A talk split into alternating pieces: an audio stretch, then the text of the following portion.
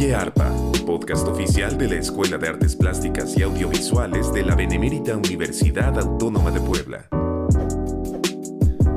Muchas gracias por acompañarnos en un episodio más de Oye Arpa, el podcast de la Escuela de Artes Plásticas y Audiovisuales, en el que damos buenas noticias, noticias que interesan a la comunidad universitaria y que interesan, por supuesto, a quienes integramos la Escuela de Artes Plásticas y Audiovisuales de la UAP. El día de hoy vamos a, tener un programa un, tanto diferente. Eh, comúnmente estamos hablando de logros muy concretos de estudiantes, de docentes, eh, pero ahora vamos a hacer un programa en el que vamos a recordar algunos detalles, anécdotas, porque eh, en el mes de mayo se cumplieron 10 años de que exista la Escuela de Artes Plásticas y Audiovisuales, la unidad académica más reciente, digamos de más reciente creación en nuestra universidad.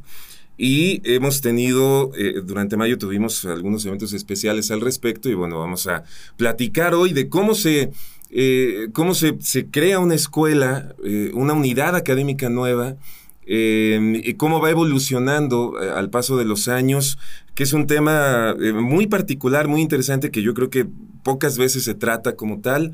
Eh, y que tiene que ver, por supuesto, con la academia y en este caso muy concreto también con la enseñanza del arte, que es, que es algo muy particular. Y bueno, para platicar de todo esto, nos acompañan quienes eh, hoy son eh, respectivamente el secretario académico y el secretario administrativo de la Escuela de Artes Plásticas y Audiovisuales y que también fueron fundadores hace 10 años, ya un poquito más de 10 años de nuestra escuela. Así que saludo con mucho gusto a el maestro Héctor Adrián Díaz Furlong, secretario académico de ARPA. Héctor, ¿cómo estás? ¿Qué tal, Enrique? Muy bien, muchas gracias. Gracias por estar por acá, Héctor. Y saludamos con muchísimo gusto también al maestro Luis Daniel Aguilar Davidov, secretario administrativo. Hola Enrique, buen día. Eh, muchas gracias, felices de estar acá en este Oye ARPA y compartir algunas vivencias, anécdotas, datos de estos 10 años de esta locura maravillosa que se llama ARPA. Así es, una, una locura total. También yo estuve por ahí en, en la fundación, éramos aproximadamente, ¿cuántos éramos, eh, Daniel? ¿Éramos 10, 11 personas? Pues yo creo que te estás viendo muy, muy generoso.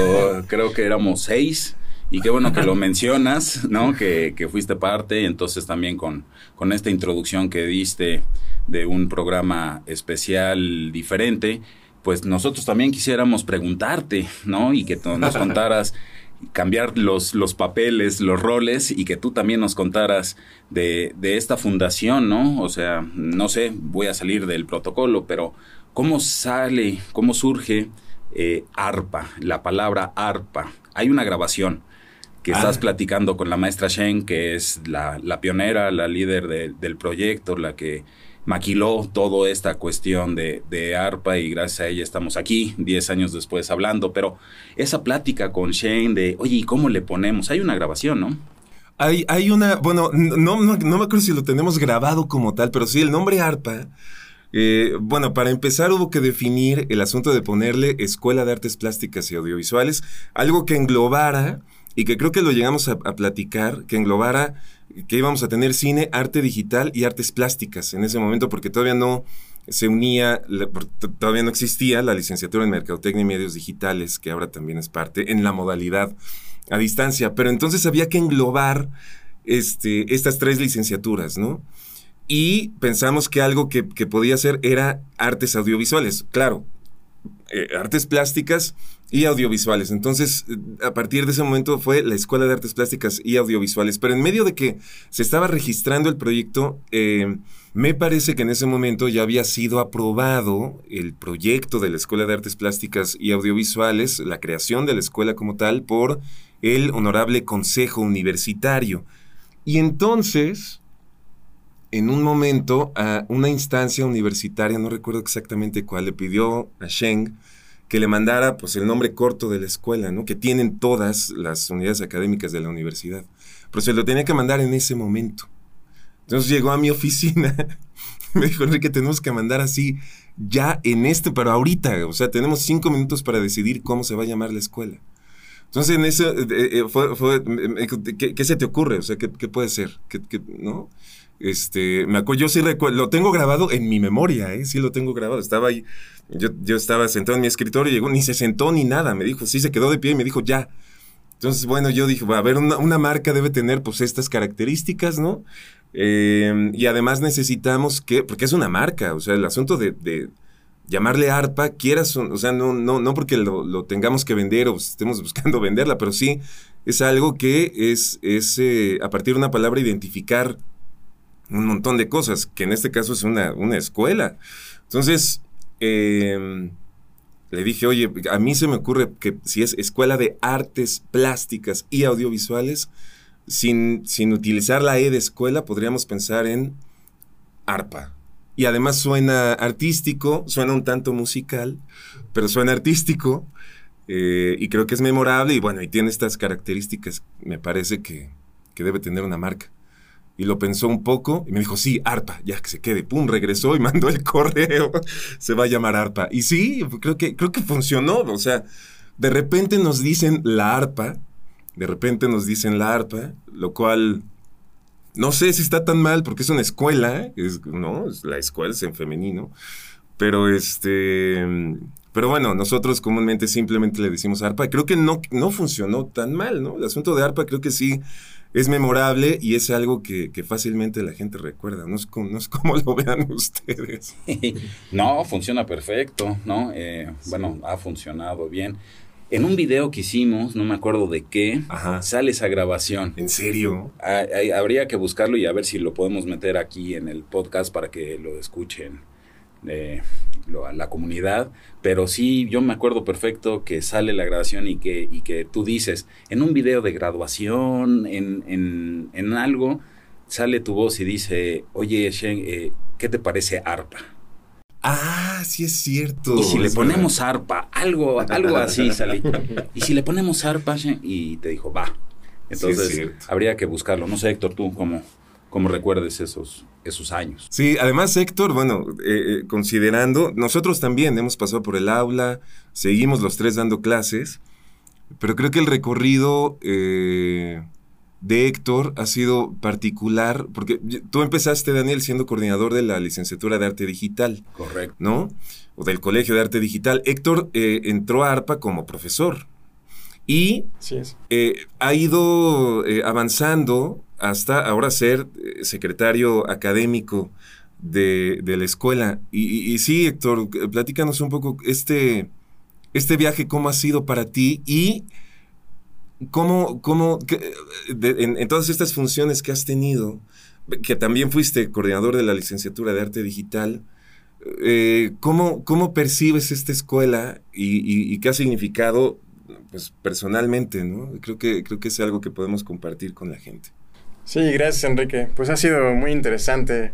Yo llegué a la UAP como programador de videojuegos, ahí en un proyecto que estaba liderando Daniel, justamente. Y tuve, pues, la gran fortuna de que Sheng me invitara al equipo de diseño del plan de estudios de la carrera de arte digital. Y eso me entusiasmó mucho porque, pues, yo siempre quise estudiar algo relacionado a los videojuegos, a la animación. Y pues lo más cercano que yo encontré fue computación en ese entonces, aquí en la UAP. Y crear un plan de estudios que se dedicara al desarrollo de juegos, a la animación, pues fue muy motivante.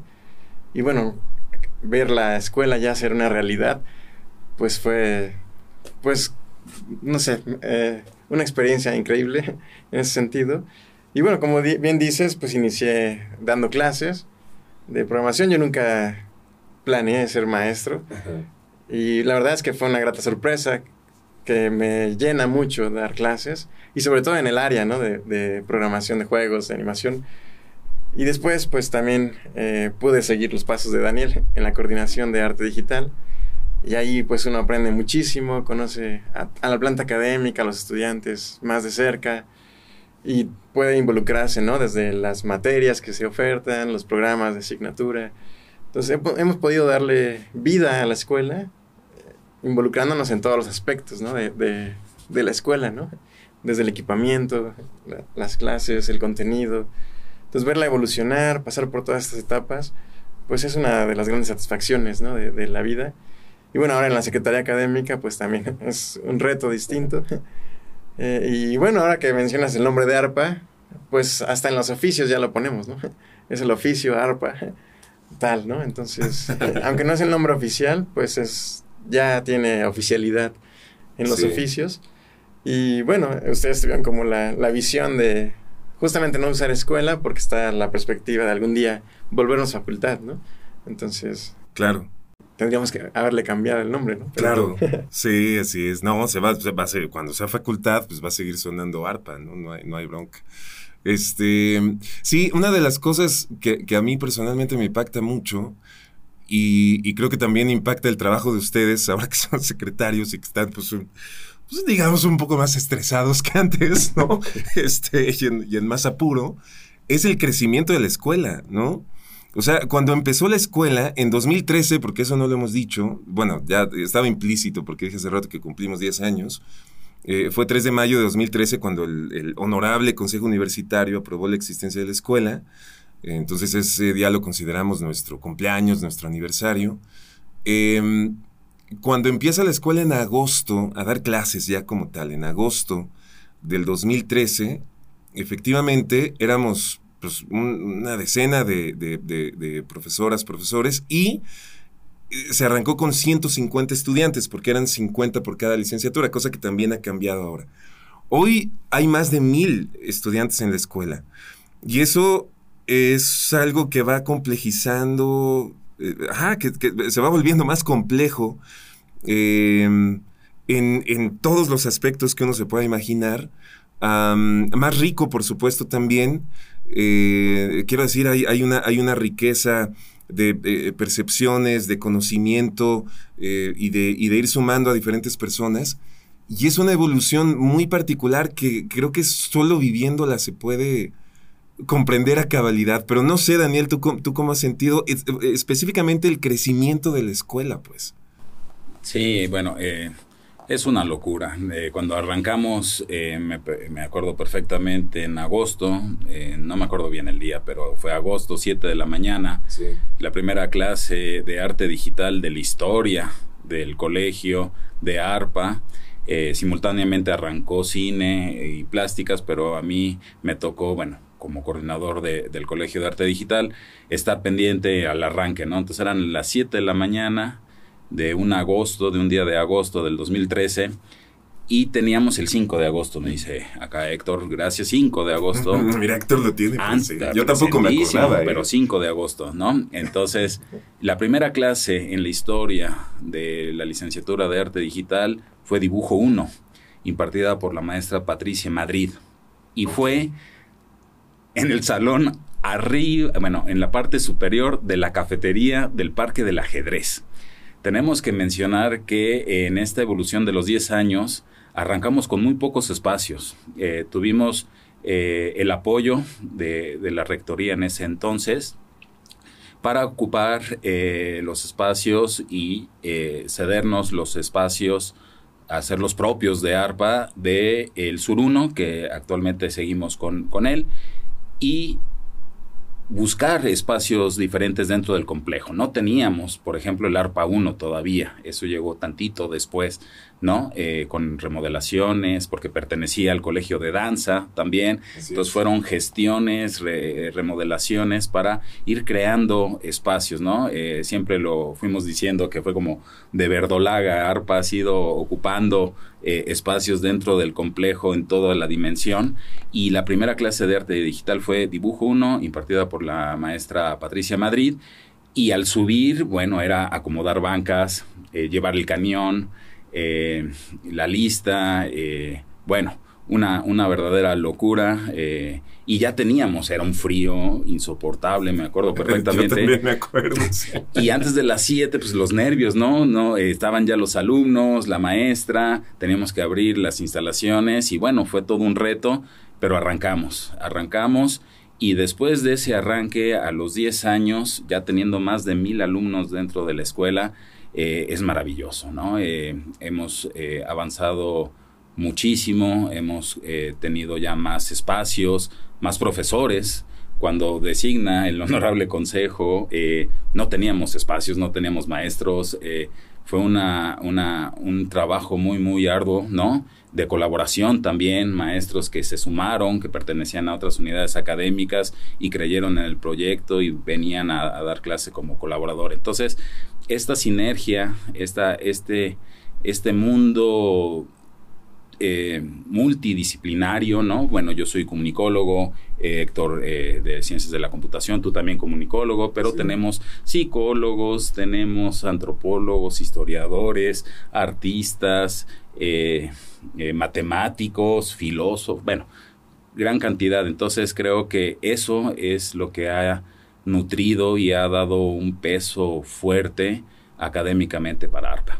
Sí, yo creo que parte del nervio tenía que ver con, con esta responsabilidad que entendimos, yo creo que desde un inicio, eso sí lo puedo decir, la verdad abiertamente, de, em, a ver, la, la, la, la UAP y, en general las universidades públicas, no es, no es que estén abriendo unidades académicas nuevas pues cada año, cada cinco años, o sea, en la universidad, en nuestra universidad, la anterior unidad académica que se había abierto antes de ARPA era la Facultad de Ciencias de la Comunicación que se abrió en 1997, ¿no? Pasaron 16 años para que hubiera, como tal, o sea, claro, licenciaturas nuevas, maestrías, programas sí, pero una unidad académica nueva fue hasta el 2013, que fue ARPA precisamente, ¿no? Entonces, es una cosa seria, muy seria, eh, porque estás impactando la vida de muchísimas personas y estás eh, eh, eh, provocando cambios en, muchos aspectos sociales y por supuesto en, el individuo. Es decir,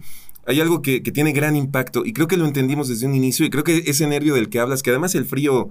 A mí personalmente me influye, cuando me pongo nervioso, me, que como que el frío me hace, me hace más daño, este, me acuerdo de ese día, pero sí, creo que lo entendimos desde un inicio.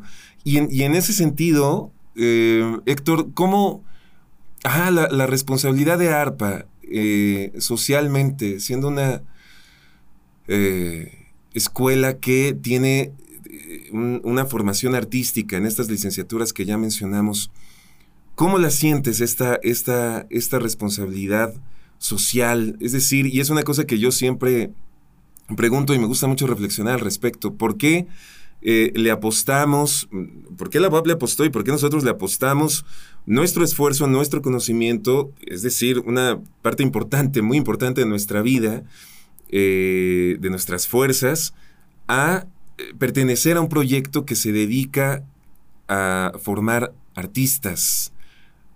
¿Tú cómo, cómo percibes todo esto, Héctor? Pues creo que algo que nos une es la, creencia y la convicción de que el arte puede cambiar el mundo para bien, ¿no? Eh, ya sea en el cine, en las artes plásticas, en el arte digital, ¿no? Todos los que estamos acá, los caminos que nos que fuimos siguiendo fue por esa convicción, ¿no? Sí. De cambiar el mundo creando lo que nos gusta hacer, ¿no? En mi caso, por ejemplo, los videojuegos me marcaron, eh, cambiaron mi vida y sí considero que a través de ellos se puede cambiar a las personas eh, de manera positiva, ¿no? Te dan experiencias, que normalmente pues no podrías vivir, pero te ponen en el zapato del otro, ¿no? Es una forma de también desarrollar la empatía. Entonces, bueno, esa convicción la compartimos, estudiantes, docentes, personal administrativo, y es lo que nos impulsa, ¿no? Día a día. Entonces, siempre recordarlo, ¿no? Por un lado también la responsabilidad hacia los estudiantes, ahora que hablabas del crecimiento de la escuela, pues era muy fácil cuando éramos 150, pues saberte el nombre de, de todos tus estudiantes, ¿no? Eh, yo recuerdo así muy bien a toda la primera generación de arte digital, ¿no? Y es una lástima que conforme pasa el tiempo y hay más y más, pues es cada vez más difícil, ¿no? Poder ubicar a todos los estudiantes, eh, tener una relación más cercana con todos, ¿no? Entonces, bueno, eso es, parte de, del crecimiento, pero justamente pues nunca olvidarlo, ¿no? Esa parte de compañerismo, de cercanía, es, es muy importante, ¿no? Y con la sociedad, pues sí, somos una escuela pública, aparte de ofrecer educación de calidad, que es nuestra responsabilidad, también eh, ver cómo el arte puede impactar en otros, en otros medios, ¿no? en otros eh, ámbitos, ¿no? que sabemos que lo hace y nuestros egresados lo están haciendo y eso nos llena mucho de orgullo y ellos nos están dando el ejemplo. ¿no? es realmente la, la escuela cobró vida y nosotros podemos ver cómo se está desarrollando. ¿no? Sí, así es. Y fíjate qué, qué interesante, este que en la respuesta de Héctor Daniel se queda implícito que los videojuegos son una forma de arte, ¿eh? porque él, él, así, él así lo dice. Pero tú cómo, tú, ¿no? pero tú cómo lo, con lo cual estoy por supuesto de acuerdo. ¿Tú cómo, tú cómo percibes este, esta responsabilidad y este asunto, Daniel? Híjole, es, es, un tema muy, muy fuerte en cuestión de responsabilidad y de rectitud eh, en, en, el día a día, en la labor que hacemos. Eh, Estamos tratando con la vida, los estudios de jóvenes de 17 años que quieren estudiar eh, su pasión y nosotros tenemos que darle las herramientas, los espacios, eh, el saber, ¿no? Para que ellos se puedan desarrollar. Es, es, es, una labor maravillosa, pero con mucha responsabilidad, ¿no? Y estando en una institución pública y autónoma, ¿no? Eh, por ejemplo, en cine, tú bien lo, sabrás y ahorita te, preguntamos cómo fueron los inicios de, del colegio de cine, eso es, ese 5 de agosto, cómo, cómo lo viviste, pero eh, en cine, por ejemplo, en ese entonces no había escuelas que daban licenciatura, el grado. Ah, claro. ¿No? Entonces, eh, ARPA empezó así, dándoles una certeza que al concluir sus estudios iban a tener un título universitario. Ni el CUEC ni el CCC daban estos, estos títulos. Creo que ahora ya, ya, ya cambió la situación, pero en ese momento era como garantizar una formación y un grado para que ellos pudieran salir al, mundo a, comérselo por, sus proyectos, sus, cortos, sus largometrajes, etc., ¿no? Eh, animaciones. Pero es una responsabilidad eh, tanto académica como administrativa. Por ejemplo, en mi caso, eh, manejar recursos estatales, federales, lleva mucha responsabilidad. El buen uso de los recursos te genera una responsabilidad de darle a los estudiantes, a la planta académica, administrativa, lo mejor para su desarrollo. Entonces, es pesadísimo, ¿no? Eh, eh, tú bien lo sabes, todos lo sabemos, pero lo hacemos con mucho gusto, mucho, mucho gusto. Eh, puede haber errores, nada es perfecto, todo es perfectible, pero en estos 10 años hemos caminado hacia allá y creo que, bueno, ya me estoy adelantando mucho, pero con las acreditaciones ya de, las licenciaturas, los nuevos planes, todo eso. No, que es importante mencionarlo, claro, que, que, los planes hoy están acreditados. Entonces, bueno, eh, eso habla de un trabajo de, de 10 años, ¿no? No de la noche a la mañana, sino fue paso a paso buscar todo eh, para que podamos ofrecerles a nuestras y nuestros estudiantes lo mejor, ¿no? Sí, fíjate que ahorita que mencionas lo del grado, de, por ejemplo, de cine, ¿no? El licenciado en, o licenciada en cinematografía, me recuerda, y creo que es una cosa interesante que podemos, que podemos este, traer, a, traer a colación, es el asunto de em, el, grado que requerían las profesoras y los profesores. Hubo en esa época, cuando, cuando recientemente se abrió la escuela, un, foro en la universidad en donde hubo diversas opiniones que se tomaron en diferentes eh, perspectivas y en, diferentes sentidos. Y uno de ellos, y yo recuerdo que tú, Héctor, estuviste muy involucrado en eso, era eh, solicitar esta posibilidad de contratar eh, profesoras o profesores que pudieran, por su tremenda y maravillosa experiencia en el mundo de las artes, dar clases en la universidad sin tener como tal el grado de maestría, ¿no? Em, y eso fue algo en lo que ARPA eh, incidió eh, para que existiera un cambio en, esto, digo, lo, llamo tal cual, en esta, en esta legislación, ¿no? ¿Nos puedes platicar un poquito cómo estuvo eso? Porque creo que es, algo que es, que es muy interesante mencionar. A ver, solamente doy una aclaración. Hay, hay muchos y muchas artistas de tremenda calidad que por supuesto pueden impartir clases que no tienen o no tenían, pero bueno, muchos siguen sin tener eh, el grado de maestría, que era un requisito eh, inviolable, digamos, para poder impartir en el aula. ¿no? Entonces, platícanos un poco, Héctor, esto cómo fue. Claro, Enrique, pues eh, digo, no es extraño que un artista con mucha trayectoria, pues se haya formado de manera, pues digamos, no convencional, ¿no? Claro. Afuera, en la industria. Eh, por su experiencia y no necesariamente en una trayectoria académica de ir en grados, ¿no? Licenciatura, maestría, doctorado. ¿no? Eh, este foro del que hablas, que fue el plan de desarrollo institucional en ese momento. Exactamente. Como por el 2014, yo creo. Sí. Más o menos. Eh, yo recuerdo que empecé mi participación en el foro porque yo expuse ese trabajo que realicé también con Sheng. empecé con una diapositiva donde les preguntaba ¿no? a los que estaban ahí ¿Qué tenían en común Steve Jobs, Bill Gates y Guillermo del Toro? Y lo que tenían en común es que no podían dar clases en la UAP, ¿no? Porque justamente no tenían el grado de, maestría, ¿no? Y bueno, así, pues Alfonso Cuarón también lo mencioné, ¿no? Entonces, este, bueno, era algo que nos enfrentamos, ¿no? Que la gente que tenía mucha experiencia en cinematografía, en arte digital, artes plásticas, no necesariamente tenía los grados académicos tradicionales. No por eso no tenían la experiencia, ¿no? Al contrario, tenían mucha experiencia en la industria, gente que había participado en películas animadas, en películas eh, live action, y que nos gustaría tener en la planta académica y había pues trámites, requisitos, ¿no?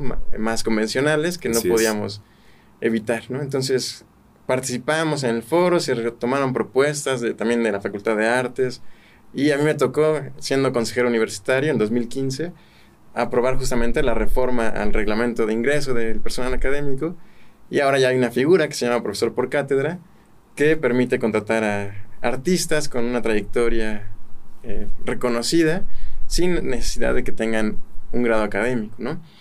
Eh, todavía es algo que se está reformando, hay muchos pendientes en, en la legislación universitaria, porque bueno, fue, fue un logro, pero implicó otras cosas, ¿no? También hay cuestiones laborales de, las personas que se sumaron en esta categoría que hay que ir homologando con otras, otras categorías de la, del reglamento.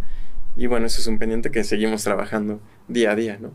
Sí, pero mira, ahí, ahí hubo un cambio que se dio eh, en buena medida por esta, por esta charla y por, por los argumentos que se presentaron y por el análisis que se hizo institucionalmente eh, al respecto, ¿no? Y, a raíz de la, de la escuela. Se, nos está acabando el tiempo. Yo pensé que íbamos a, tener más tiempo de hablar de. Pero es que podríamos hablar una hora de todo esto y más, de recordar algunas anécdotas. Em, pero bueno, se, nos está acabando el tiempo. Eh, pues, eh, Daniel, si quisieras simplemente concluir con, con algo.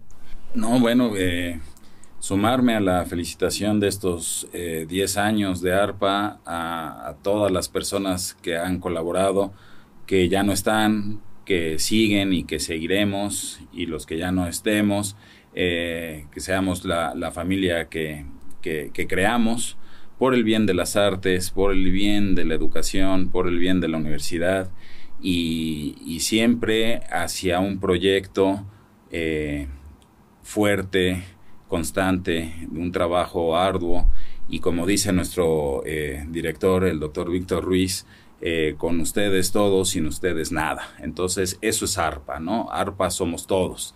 Eh, bueno, tenemos mil cosas de qué hablar, mil, anécdotas que que, quedan en tintero. Ojalá y si tiene buena aceptación este, este, este episodio, pues podamos hacer un volumen 2, volumen 3, eh, dependiendo, ahí también depende de los, de, los que nos están escuchando, que, que nos pidan para poder seguir hablando más de anécdotas, cuestión deportiva, el arte, pues no está peleado con el deporte, ¿no? Eh, con, con, mil cosas que podemos seguir eh, platicando, eh, si es de su interés. Y bueno, agradecerte la invitación y felicitarte también porque eres parte del, del cuerpo fundador, el primer coordinador del Colegio de Cine. Y bueno, muchas gracias por, por, la invitación. No, muchas gracias. E, e igualmente la felicitación. Héctor, un mensaje final, un minutito.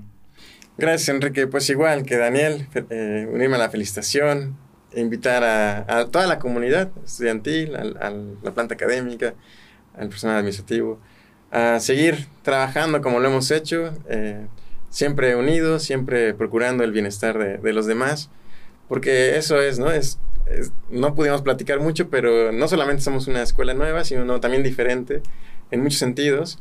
Y todos los maestros que pasan por aquí, colaboradores, nos los dicen, ¿no? Es muy diferente dar clases en la Escuela de Artes Plásticas y Audiovisuales, eh, incluso en arte digital.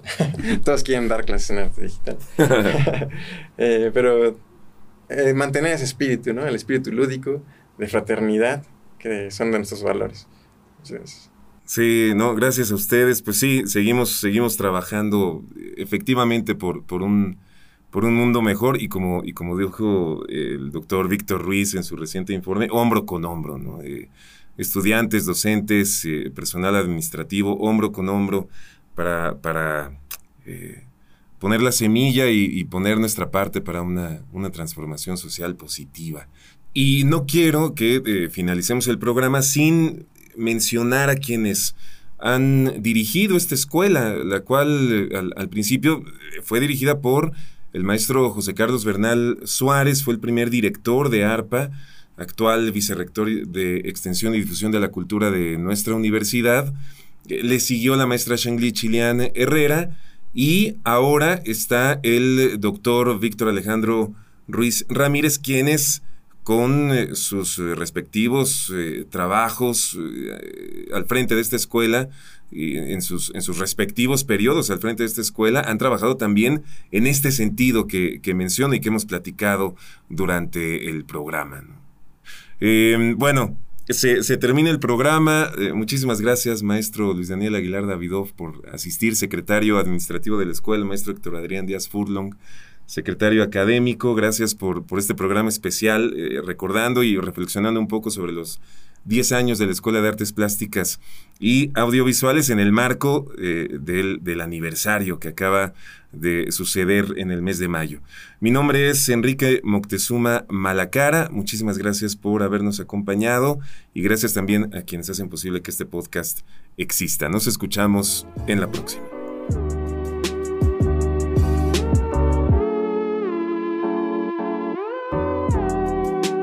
Esto fue Oye Arpa. Edición Jan Steven Sánchez Navarro.